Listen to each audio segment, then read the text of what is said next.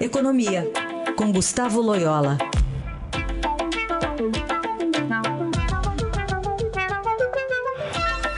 Loyola, bom dia. Bom dia, Raíssen. Começando aqui pelo mercado financeiro, que reagiu mal à declaração de segunda-feira, já estava fechado, né, do presidente Temer, é, sobre a reforma da Previdência. O, o, presidente tentou desfazer isso ontem. E aí, qual a sua avaliação, Loyola?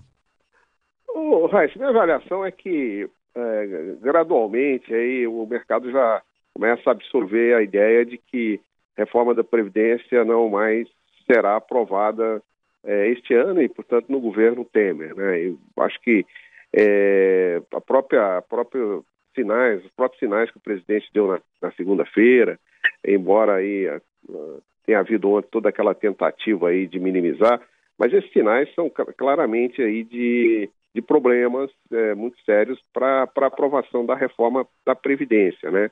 A própria reunião que o presidente realizou é, com os líderes é, é, percebeu-se a falta de alguns deles, é, há manifestações de vários é, é, políticos aí dizendo que é difícil, tem essa crise com o PSDB, as medidas provisórias que o governo envia para o Congresso, que tem características aí de economia fiscal e tal, têm sido muito desidratadas pelos deputados e senadores. Então, assim, é, a situação política do presidente é, enfraqueceu muito e, com isso, as chances né, é, de, de, de, reforma, né? É, até medidas mais assim simples e maiorias menos é, maiorias é, que não são qualificadas e tal estão sendo difíceis de aprovar no Congresso.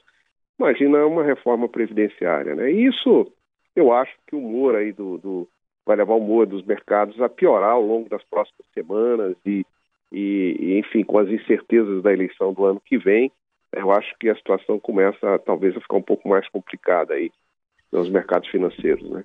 A sua previsão seria um pouco mais de turbulência, então, daqui para frente. Fora fatores externos, que também a gente tem que considerar isso também, né? Exato, assim, mesmo é, deixando de lado um pouco aí os fatores externos, eu acho que a, a, a turbulência deve aumentar aqui no, nos mercados domésticos, né? justamente por, pela questão política. É, e havia de início, né, pelo menos até a delação aí dos irmãos batistas, Batista a ideia de que o governo Temer seria capaz de fazer a sua agenda é, prevalecer no Congresso, enfim, de uma maneira mais ou menos íntegra, né? Agora a percepção é de que não vai dar, é, o, o, vamos dizer assim, pelo, pelo menos não dá, vai dar para fazer reforma, é, na melhor das hipóteses, o governo vai evitar derrotas no Congresso até o final do governo no ano que vem, é, até o final do, do mandato no ano, no ano, que vem.